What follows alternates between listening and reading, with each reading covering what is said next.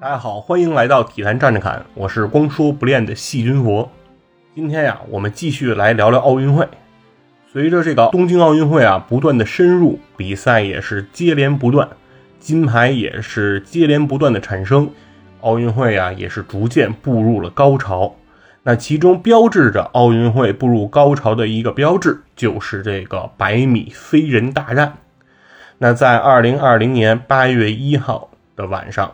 百米飞人大战就打响了。很多时候我们说呀，这个奥运项目之间哎没有贵贱，大家都是奥运项目啊，每一块金牌它的价值都应该是一样的。但是不得不说啊，我觉得奥运项目之间它可能没有贵贱。但是高下它可能还是有。那其实提到奥运会，我认为最核心的项目，哎，那就是田径。那在田径运动这些大项之中，哎，我认为其中的王者就是这个男子的百米飞人，对，就是男子一百米短跑这个项目。那我觉得这个项目的冠军，那绝对是奥运会冠军当中的王中王，王中之王。因为我觉得所有的项目其实都是从田径之中哎进行衍生，因为田径号称叫运动之母，对吧？那其中最能代表田径的、最能代表人类对于速度这样一个极限的突破的，那就是这个百米的短跑项目。其实呢，亚洲人在这个田径直道上的表现，其实一直以来我们是不如这个黑人兄弟表现更好的。自从二零零四年刘翔啊代表这个亚洲人代表黄种人在田径直道上在一百一十米栏这项比赛当中哎夺冠，标志着说黄种人亚洲人也有在田径直道上哎去挑战黑人的统治和霸权的这样一个表现。但是呢，在这个百米的短跑上，在不用跨栏的这个短跑上，其实我们中国运动员或者说黄种人啊，亚洲运动员在这个项目上，其实一直以来还是极少有这样的突破。那苏炳添的这样的一个成绩啊，最终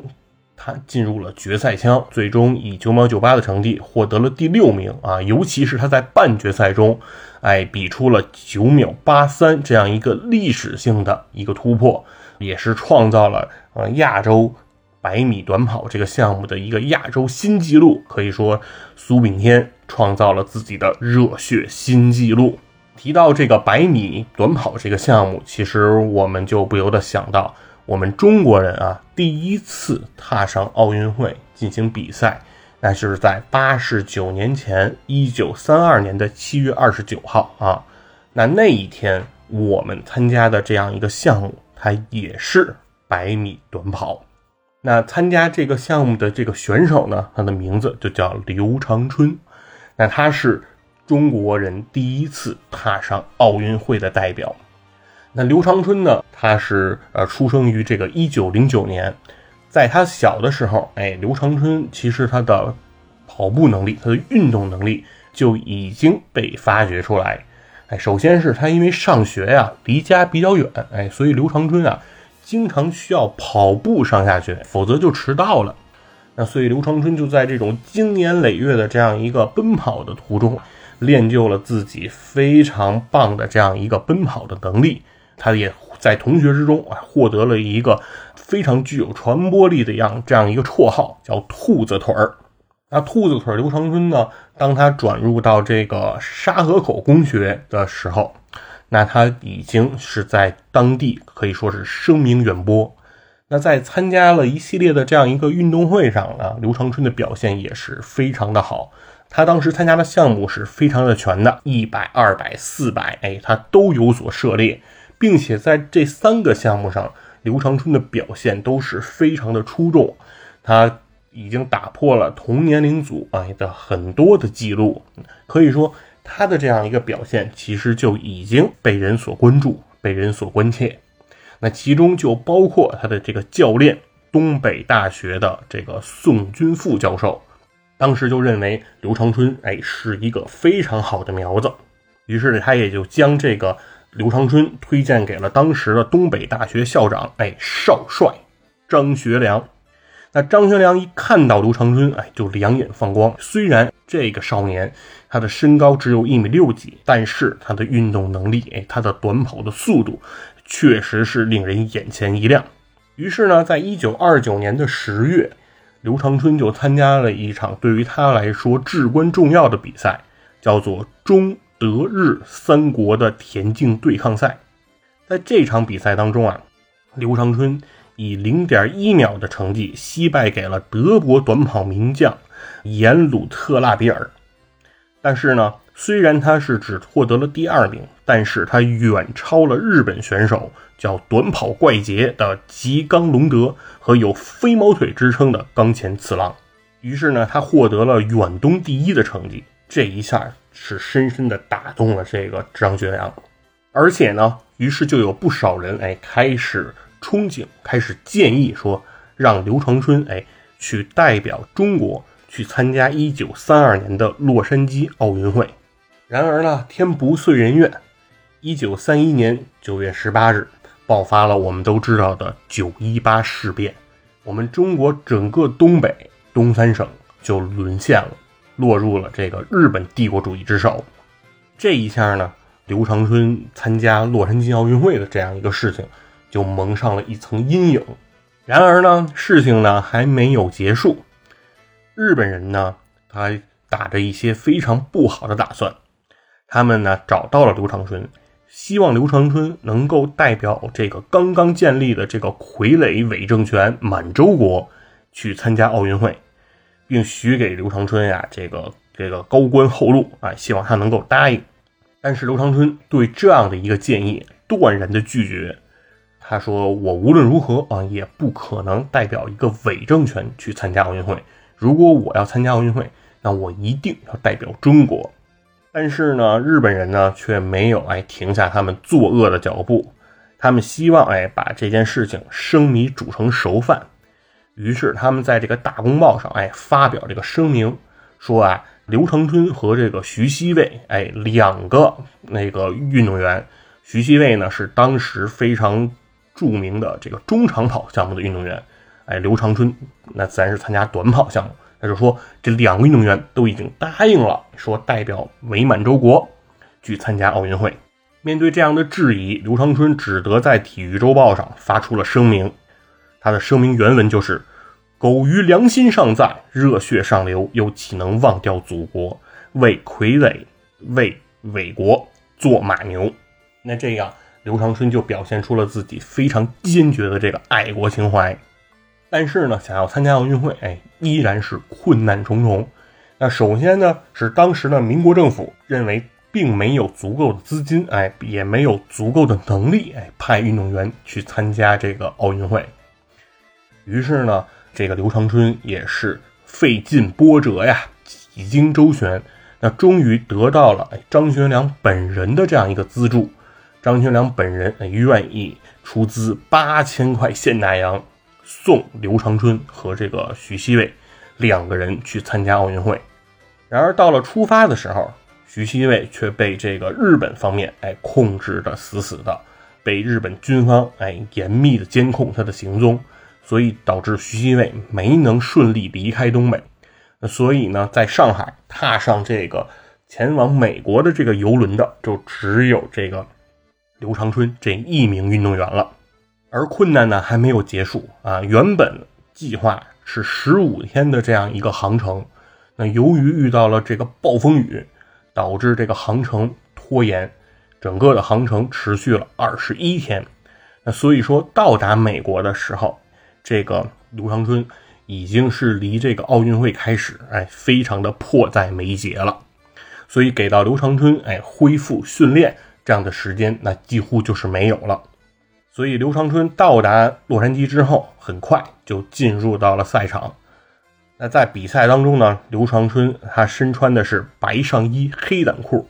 他管这身行装哎称之为叫白山黑水，用以提醒大家东北的沦陷。发令枪响啊，首先他参加这个项目，那就是百米的短跑。最终呢，刘长春的前半程，哎，速度还是比较的快，但是呢，到了比赛的后半程，那刘长春的体能，哎，已经被这种疲劳的形成所拖垮，所以导致他的身体的能量严重不足，那导致他的后半程的体能出现了极大的问题。他甚至呢没有跑出哎他在国内的这样的一个最好成绩，那导致刘长春在小组中面临到最后一名，那所以说也就被淘汰了。那之后，刘长春呢又进行了二百米的比赛，他拼尽了全力啊，跑出了二十二秒一，基本上是刘长春的一个正常发挥。但是呢，在这个全世界最顶级的这样一个比赛赛场上，那他的这个成绩还是没办法帮助他晋级，而这两场比赛严重的耗尽了刘长春的全部体能。在二百米比赛之后啊，刘长春的双腿发胀，甚至没有办法正常行走。所以主教练宋军富这个时候只能告知那个奥委会方面，刘长春要放弃四百米的比赛，哎，因为他的身体已经不足以支撑刘长春去继续进行比赛了。那虽然啊，刘长春的整个的奥运会之程是非常的不顺利，但是就像他本人所说，他站在这个赛场上已经是中国人的胜利，因为彼时的中国，哎，已经是面临到这种救国存亡的这样一个危机关头，那非常需要中国人站在奥运会的赛场上，向世界各国来展示中国人的风采。来展示中国人的这样一个强大的一个决心，所以说，只要在比赛，那对于刘长春来说就已经是胜利了。而新中国成立之后，刘长春就担任了中华全国体育总会的常委。而中国再一次进入奥委会的这个大家庭之后，中国奥委会的副主席、哎，田径协会副主席等职位也是这个刘长春所担任。那刘长春其实，在建国之后呢，主要的时间呢，他是担任了大连工学院的这样一个体育教授。在他担任体育教授期间啊，他为这个新中国培养了很多优秀的体育人才。他的教学呢，也是非常的有特点。他非常注重哎，这个运动员的规范动作的培养。那也就是说，他非常注重这种科学的。动作规范的动作来提高这样一个运动员的成绩，他对这点的要求是非常的严格。除此之外呢，他在这个培养运动员的过程中，他非常注重启发式教学。那很多的时候呢，他是希望运动员自己通过体会、通过比较，得出规范动作对自己运动的这样一个成绩的提升啊，而不是单方面的他在输出，哎，来告诉运动员。他认为，只有让运动员自己的研究和体会得到这样一个规范动作对自己的裨益之后，这样的规范动作才能够被运动员真正的吸收和这个长时间的这样一个贯彻和使用。那可以说，这个刘长春的这样一个教学方针，嗯，也是取得了极大的成功。之后呢，在一九八三年啊，当刘长春得知呃要在上海举办第十届全运会的时候。哎，刘长春就萌生出了想要到上海去看一看全运会这样的一个念头。然而时间却不等人啊，刘长春的身体没有给刘长春这次机会。在一九八三年的三月二十五日，在他位于大连的家中，刘长春这一位代表中国人第一次登上奥林匹克舞台，第一次实现了一个人的奥林匹克的这样一个我们的奥运英雄，在那一天。他病逝，离开了这个人世，享年呢是七十四岁。然而，祖国却没有忘记他。在这个一九八四年的洛杉矶奥运会上，中国代表团的名字成员名单当中啊，刘长春的名字赫然在列。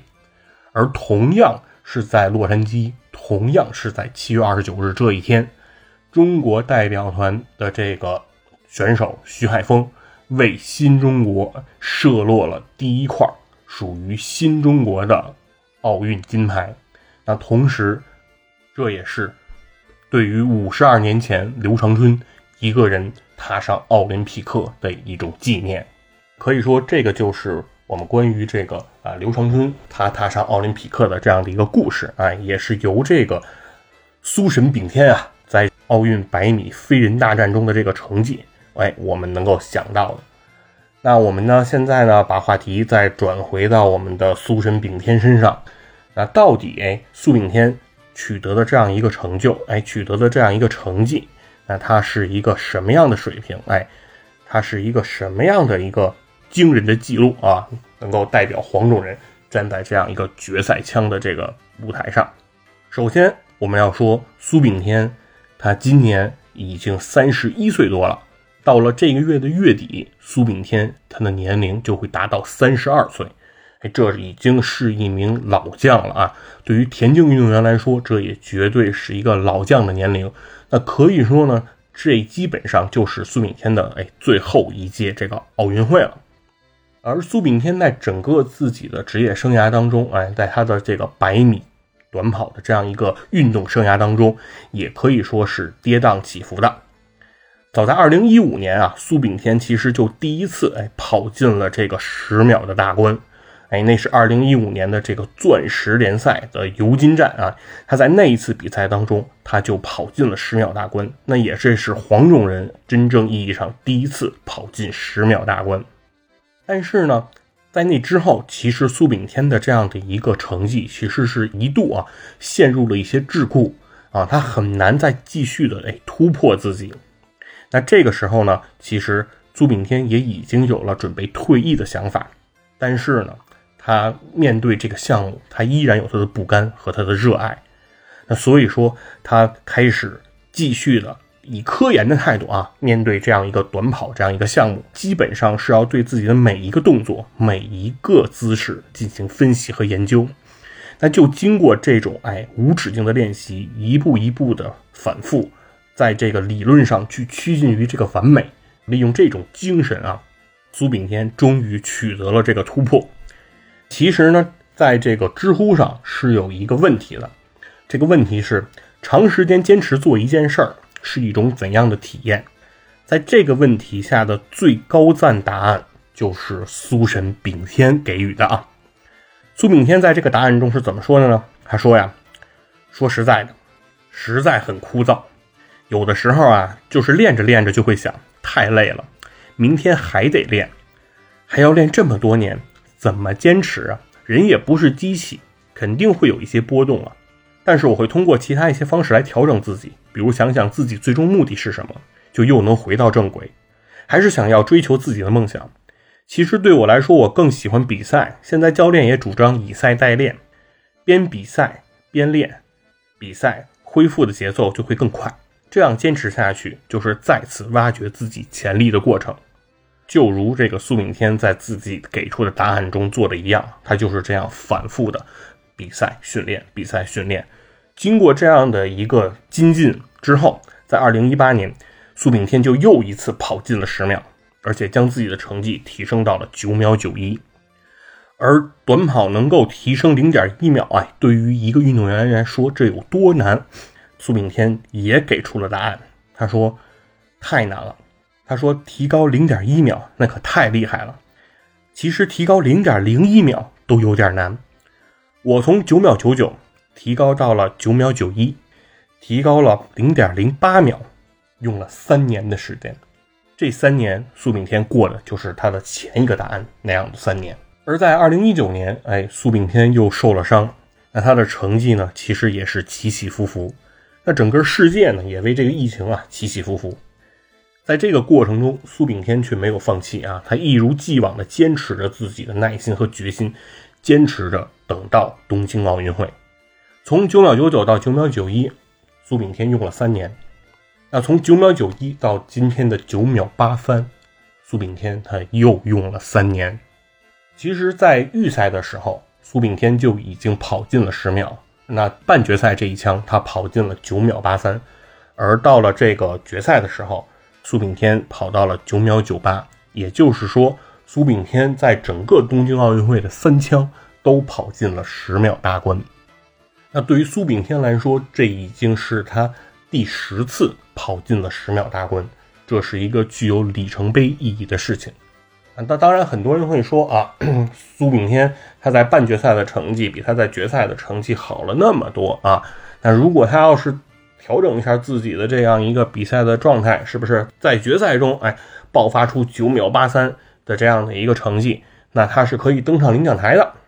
那他可以取得更好的成绩。但是这里我得说啊，这个可能对于其他的运动员，其他更高水平的运动员，大家的节奏是预赛、半决赛、决赛，逐步提升自己的状态，让自己在决赛中爆发出自己最惊人的这个潜力。但是对苏炳添来说，苏炳添第一次站在奥运会半决赛那一枪上的时候，是在2012年的伦敦奥运会。之后，2016年的里约，苏炳添又一次站在了百米半决赛的赛场上。然而那两次冲击决赛，苏炳添都铩羽而归，没能站在决赛枪上。那所以说，也许对于那些高水平的运动员来说，那些志在冲击奖牌、冲击金牌的运动员来说，决赛是他们追求的最高舞台，而对于苏炳添来说，其实半决赛就是他的决赛。他必须要在半决赛上，哎，不遗余力的爆发出自己最大的潜能，他才能确保自己历史性的站在决赛枪上。所以说，这里可以大家能够了解一下，就是半决赛这样一个局面，对于苏炳添来说，那是绝对不容有失的。他绝对不可能在半决赛再去像预赛那样，哎，保守的，啊，以回头望月这样一个姿态来完成这个比赛。那他绝对是要把自己全部的能量在这个比赛当中进行爆发，这才对得起哎苏炳添这么多年夜以继日的这种坚持。从中多少次萌生出想要放弃的这样一个念头，但是自己凭借自己强大的毅力，又把自己扭转过来啊，坚持向自己的目标去奋进、去努力。那可以说，苏炳添能够站在决赛场上，我想这已经就是苏炳添最大的胜利，这也是我们每个中国人啊，我们每个亚洲人，我们每个黄种人哎最大的一个胜利了。啊，尤其是东京奥运会这一次对于百米飞人这个大赛做的这种前期的这种准备和整个的这样一个铺垫，我认为都是非常的棒啊。在运动员入场的时候，我们可以看到苏炳添是以领衔的姿态啊出现在的这个比赛场上，他是带领着另外八个这样运动员啊鱼贯而入，而苏炳添排在的是首位。那也可以看出整个赛会对于苏炳添的这样一个重视程度。而苏炳添在半决赛跑出的九秒八三这样一个成绩呢，也保证了苏炳添的这样一个相对黄金的倒刺啊。苏炳添是第六道出发，可以说是这样一个倒刺呢，也是非常的 C 位。而且在百米飞人大赛之前啊，这个东京奥组委方面在这个经费这么紧张的情况下，对吧？在这个面临的诸多困难的情况下，依然给这次百米飞人大赛准备了这种空前的灯光秀。那可以说，这一个灯光秀还是做的非常的精致啊，也非常的激动人心的。那我觉得这整个一切舞台的搭建，其实都非常配得上苏炳添创造的这样一个历史。那所以说，我觉得苏炳添绝对是当之无愧的苏神炳添。那苏神炳添呢，也是在。今天这样一个时刻啊，在这一届奥运会上，为我们创造了这样一个难忘的记录。那我们在谈罢了这个苏神炳添之后，其实呢，我们还是想再聊一会儿关于奥运会的这样一个打分的问题。其实，在前不久啊，出现的这个关于奥运会选手桥本大辉跳马的这样一个打分上。其实一度啊出现了各种各样的质疑和这个争执的声音啊，那很多人当时会表示说，这个奥运会我没有感受到更多的这个奥运精神，但是呢，我感受到了更多的抗日情绪。所以说，很多人呢其实是对这个东京奥委会方面对于这个裁判这样一个行为，哎，提出了无数的调侃。那比如就很多的啊网上的段子都出来了，说。奥运赛场上最让人感动的，不是这个运动员带伤坚持作战，哎，永不放弃，而是这些裁判员们。东京奥运会上的裁判员们，他们眼睛都瞎了，还在坚持工作。同时呢，也是调侃他们打出的这个十四点七分。啊，那今天呢，其实呢，我也想继续说一说这样一个事情。其实关于这一次，呃，日本选手桥本大辉在跳马比赛中，哎，得到的这十四点七分，是出现了很多的这个网民哎的不理解，甚至哎出现了网民大批的去攻击了哎国际体操联合会的社交媒体账号，这样呢就导致国际体联呢不得不关闭了评论功能。那所以说呢，国际体联呢也通过社交媒体向外发布了一个声明，公布了桥本大辉这套动作一个打分的一个解释。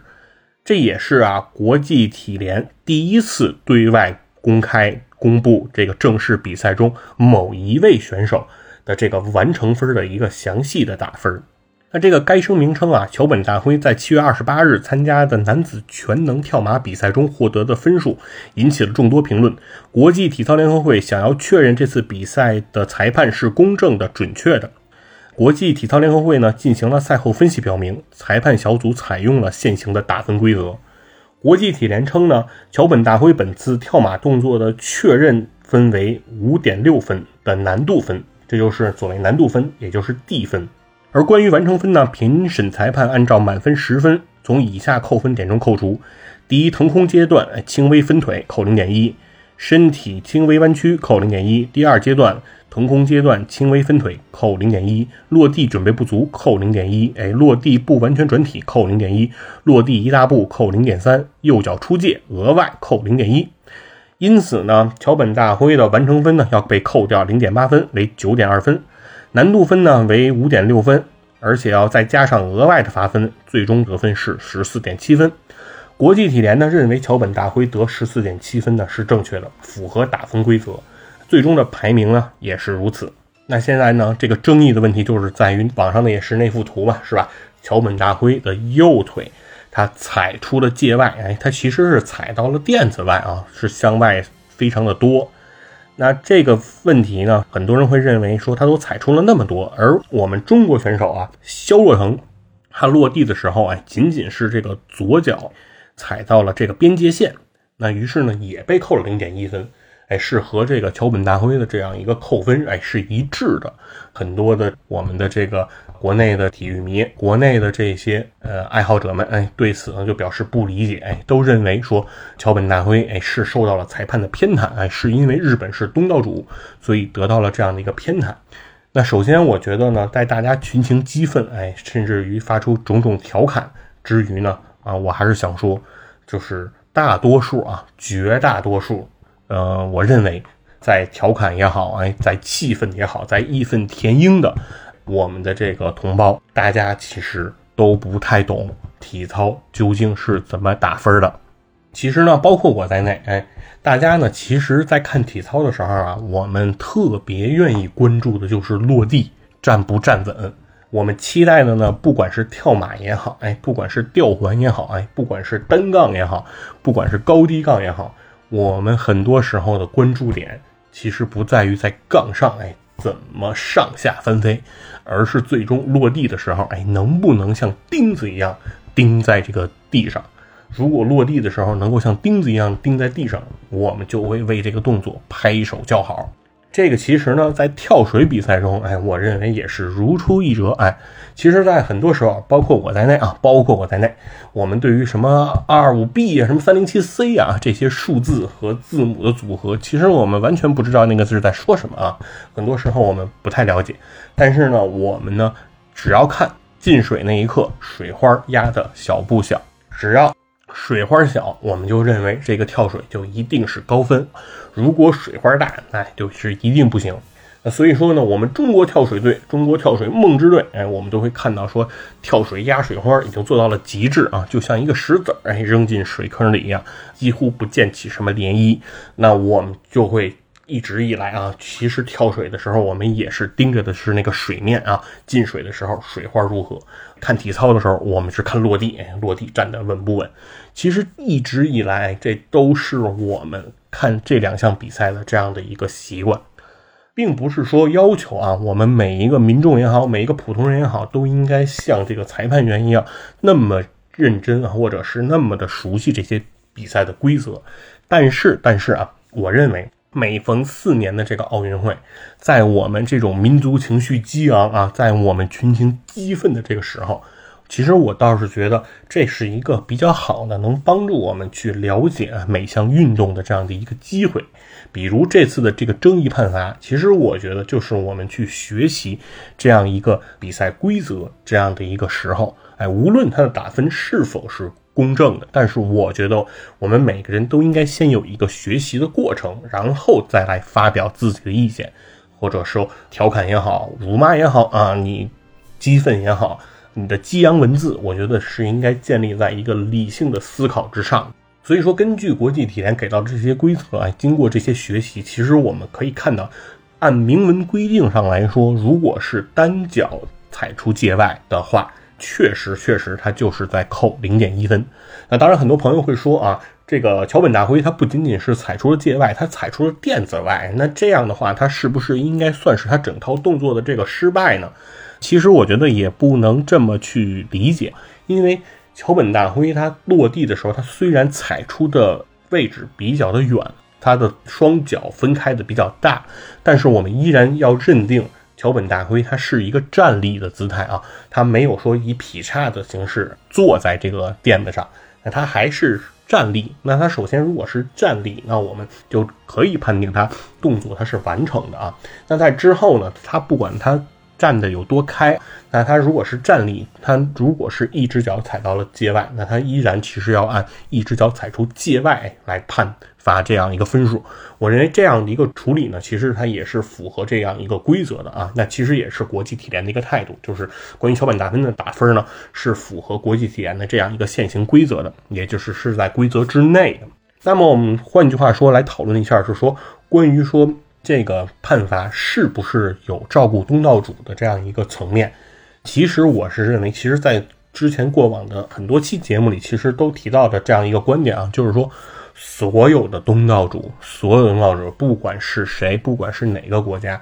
那他一定在各项比赛当中，哎，是会得到哎天时地利人和这样的一个优势的，这是一定一定的。那具体到这种像体操、像跳水这样的一个打分项目中，东道主获得一定的这种打分优势，我认为也是理所应当的啊。或者说，这个东西即便是主观上我们不希望它发生，但是客观上它也将一定发生的。其实呢，不论是上一届的里约、上上届的伦敦，哎，甚至是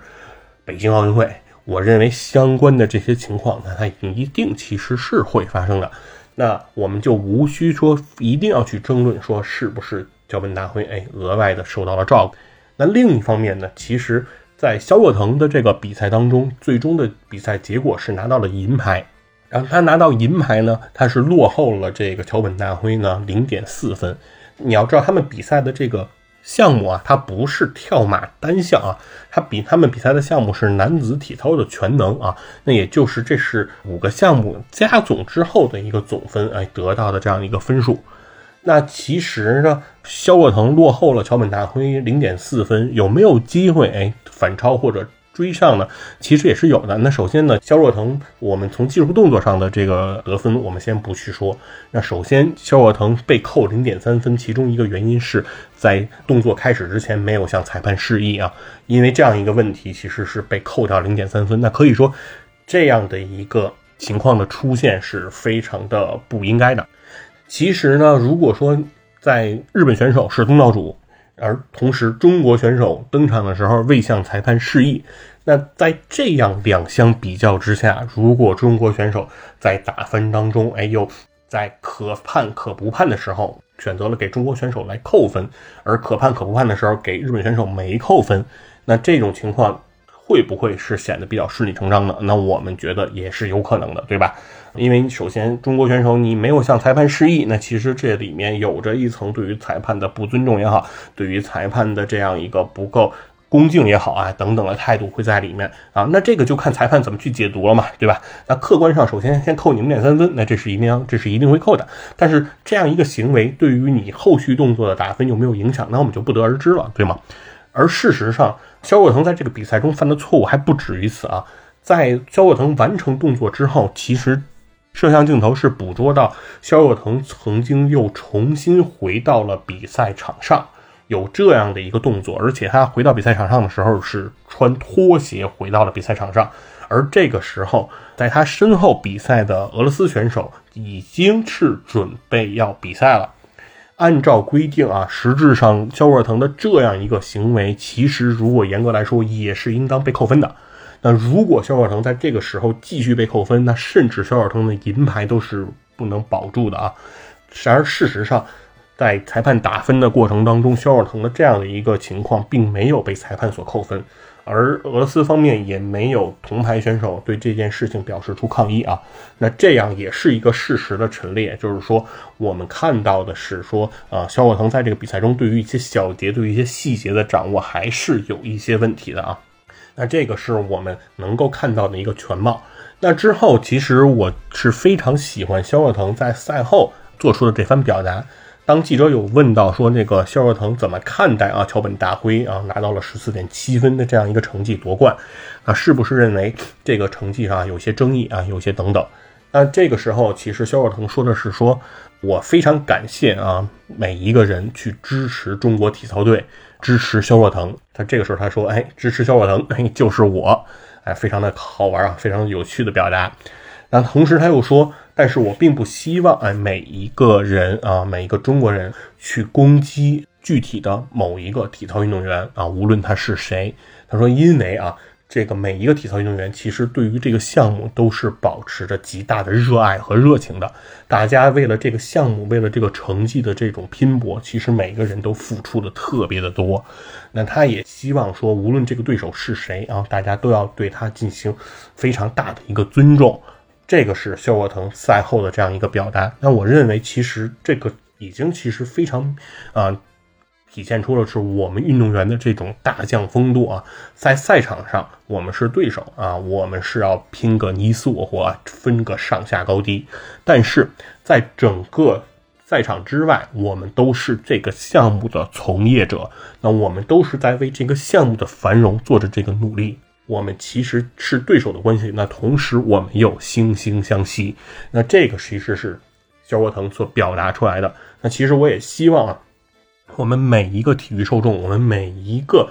中国的体育爱好者，其实我们都可以啊，在。我们发出我们的评论，发出我们的批判，发出我们的观点，在激发我们民族情绪之前，哎，能够冷静下来，哎，能够理智下来，能够尽可能的去学习相关的运动的知识和规则，哎，能够去真正的去了解奥运会。设置这些项目，哎，设置这些运动，设置这些比赛，它除了那一块金牌的荣誉之外，想要给我们带来的内容，它究竟是什么啊？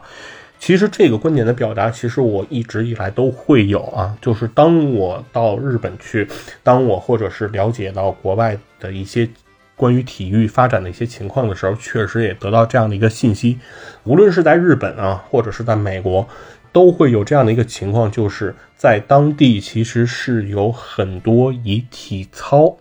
为主题的这样一些社团也好，这样一些业余的这种训练的培训机构也好啊的这些项目的爱好者来从事这样一个项目的。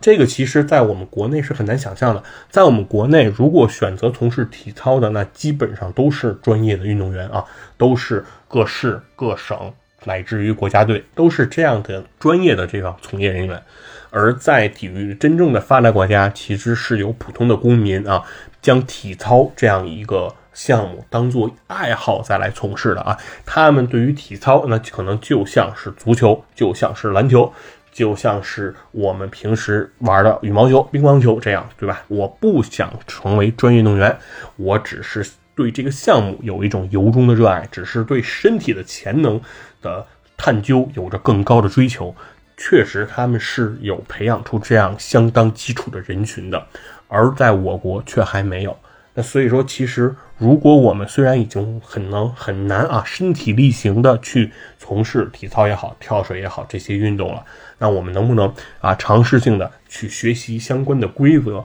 去学习这项运动的内涵，哎，能够让我们在观看比赛、爱好这样一个运动的时候，能够做到更专业一些，哎，更理智一些。那这个其实可能，我觉得是奥林匹克能够带给我们更有价值、更有意义的内容。